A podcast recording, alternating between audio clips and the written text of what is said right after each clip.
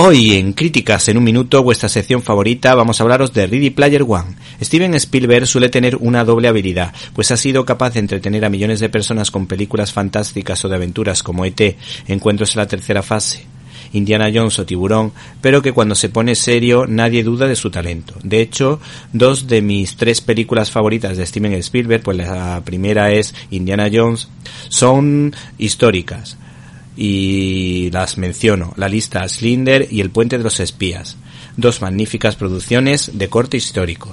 El caso es que el director vuelve a inclinarse por la fantasía y la ciencia ficción, un género que tenía un tanto olvidado, y es que está rompiendo la taquilla con la distopía Ready Player One que está basada en un bestseller de Ernest Klein.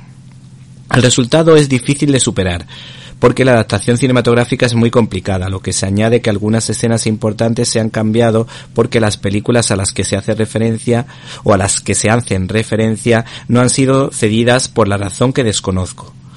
Yo me he leído el libro y no es que sea una maravilla, pero es muy entretenido y está cargado de acertados y numerosos guiños a los 80. ¿Cuál es el problema? Pues el que no lo haya leído disfrutará más de la película que hay que decir que es realmente atractiva pero si has leído el libro te puede decepcionar en cierto modo. ¿Te está gustando este episodio? Hazte fan desde el botón apoyar del podcast de Nivos.